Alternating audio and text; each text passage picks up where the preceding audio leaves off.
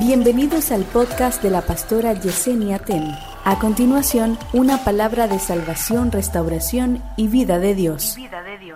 La Biblia dice en el libro de Proverbios capítulo 24, verso 10, el que se debilita ante el problema revela que no tiene carácter. Yo siento a Dios. Además dice la palabra, no nos ha dado Dios espíritu de cobardía sino de poder, de amor y de dominio propio. El asunto de los problemas no es hacer esto. No, eso no está. No es así. No es como tú lo ves. Es hacer así. ¿Qué es lo que hay que arreglar? ¿Qué es lo que hay que ordenar? ¿Qué es lo que hay que sanar? ¿Qué es lo que hay que resolver? ¿Qué es lo que hay que confrontar? No es decir no lo tengo, es decir si lo tengo lo voy a arreglar.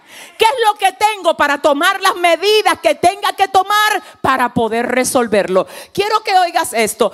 Necesitas preparar tu mente no solo para recibir, no solo para celebrar. No solo para tú estar todo el tiempo en júbilo. Dios mío, ¿qué haces tú cuando te llegue el día del conflicto? La Biblia es muy buena preparándonos para eso, a tal punto que nos dice que mejor es el día de la muerte que el día del nacimiento. Que es mejor estar en la casa del luto que en la casa de la fiesta. Oiga, qué nivel de preparación. No, pero usted quiere la fiesta, usted solamente quiere celebrar, usted hasta reprende. El que le dice, prepárate para la adversidad. Entonces, como nunca nos preparamos para la adversidad, a veces nos pasa lo que a Job que dijo, me ha acontecido lo que yo tanto temía. Mira lo que pasa contigo cuando tú eres una persona. No es que tú vas a pensar en tragedia ni en fatalidades. Yo no te estoy hablando de eso. Es que hay cosas que son parte de la vida. Y para Dios llevarte donde te quiere llevar, tú inevitablemente la vas a tener que pasar. Porque hay personas que quieren ser diamante, pero yo te tengo que decir lo que pasa con los diamantes. Porque es muy lindo que tú digas, yo soy un diamante de Dios. ¡Wow! Dile a tu vecino, wow. Y tú te enteraste cómo se producen los diamantes. Lo primero es que los diamantes se producen a un nivel de presión. Shatarrakamaya. No, pero tú eres diamante que no quiere coger presión. Sin presión no hay diamante tiene que presionarse para que el carbón pase a ser diamante. Número dos, fuego.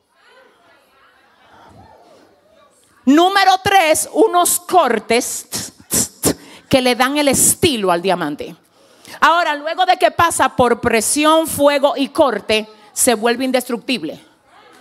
Están así que el verdadero diamante se distingue del falso, en que el falso diamante usted lo, golpea y se debarata.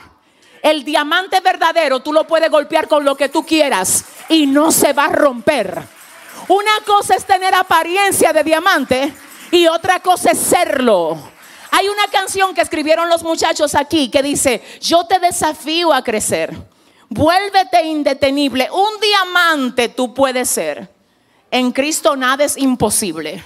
La gente piensa, wow, yo puedo ser un diamante, eso no es imposible. O sea, yo puedo tener todo ese valor, eso no es imposible. Lo que pasa es que el diamante no vale porque tiene el nombre de diamante, sino por la presión que soportó, por el fuego en el que no se derritió, por los golpes que resiste sin quebrarse.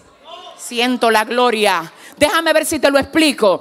Dios te está preparando y te está pasando por procesos para que nada de lo que el diablo intente usar para intimidarte a ti te mueva de tu lugar. ¿Por qué? Porque yo sé aguantar presión. ¿Pero por qué? Porque pasé por el fuego. ¿Pero qué? ¿Por qué? Porque ya me cortaron y en este nivel me he vuelto una persona que no la destruyen los golpes. Hace tres días teníamos la visita de un gran amigo en la casa el distribuidor de todos nuestros libros, un hombre de Dios. Y él me dijo una palabra, me dijo, oye lo que te voy a decir a ti, no hay manera de que el diablo te pare. Pero oiga algo, él me lo dice a mí, yo le dije, pero porque yo me quedé como, ah, gloria a Dios, así, ah, gloria a Dios. Déjame explicarte por qué. Porque que yo veo y todo el mundo ve que a ti mientras más te dan, tú más te aceleras Mientras más se te levanta guerra, ahí es que tú arrancas con cosas nuevas. Yo quiero saber qué pasa contigo cuando llegan los golpes. Dile al que te queda al lado que tú eres, dile. Dile, yo no sé tú, pero yo soy un diamante. ¿Dónde están los diamantes aquí? ¿Qué pasa contigo? Dios mío, ayúdame. Es que a veces nos adaptamos tanto solo a lo bueno. Por ejemplo, nos, adaptamos tanto al vehículo que tenemos que el día que no lo tenemos, se nos olvida hasta montarnos en un metro. Ay, ¿cómo es? ¿Por dónde que se entra? Oiga ahora, a mí se me olvidó. Yo le voy a dar un consejo. Mientras usted tiene el carro parqueado, dése la vueltecita por el metro a veces. Por si un día te toca andar sin vehículo, que a ti no se te olvide por dónde que tú tienes que entrar al metro. Mientras tú puedes llevar todos los días a tu mesa salmón con filet mignon, con camarones, un día así teniendo todo eso en el freezer, cocínate huevos revueltos con arroz blanco y cómetelo. Para que el día que eso sea lo único que te quede, tú no te sientas triste y no sientas que el mundo se te vino abajo. Pablo dijo, yo sé esto está tremendo. Pablo dijo, yo sé vivir en la abundancia y vivir en la escasez. Él dijo, por todo estoy enseñado. Una persona así, el diablo no la puede amenazar con nada. Tú me quitas y yo alabo. Tú me das, yo alabo. Yo tengo alabo. No tengo alabo. Estoy acompañado, alabo. Estoy solo, alabo. Si no me quieren, alabo. Si me abrazan, alabo. Si no tengo a nadie, alabo. Ahí donde está la gente que adora. Dile al que te queda al lado, entrénate para lo que sea. Dile para lo que sea. Ratacama y Oh, es que me preocupas cuando eres tan frágil. Tú solamente calificas para ciertas cosas. Pero hay gente que están tan armado y tan entrenado que tú lo puedes tirar donde sea. Y ellos caen parados porque su roca, su fundamento, hello, esta casa no se cae porque está sobre la roca. No importa si hay o no hay comida, la casa no se cae. No importa si debemos o no debemos la renta, Dios está con nosotros. ¿Alguien puede decir amén? Dios mío, siento la gloria. Escuche algo, ay, ay, ay. Estuve hablando en días, bueno, estuve escuchando, perdón, a una persona que hablaba acerca del ejército de los Estados Unidos, del Army. Y él decía lo siguiente, hay algunas cosas, de hecho, hay tres cosas que son las primeras tres cosas que le enseñan a los soldados de los Estados Unidos, a los que pertenecen a la Armada de los Estados Unidos. Las primeras tres cosas que a un soldado del ejército de los Estados Unidos le enseñan, ¿cuál ustedes creen que son? El privilegio de ser de la Armada, ¿usted cree? Los beneficios que va a tener cuando sea un veterano. No. Las primeras tres cosas que le enseñan a un soldado nuevo en la Armada son estas. Número uno, ¿Qué tú harías si tu alma se bloquea en medio de la guerra? No sé si puedo hablar con la gente de aquí hoy. ¿Qué, qué tú harías si tú tienes, porque tú estás armado? El tema es qué pasa contigo si tú en medio de la guerra recibiendo disparos, el arma tuya se bloquea. ¿Qué tú vas a hacer? Qué pregunta más interesante. ¿Qué haces si se te bloquea el arma?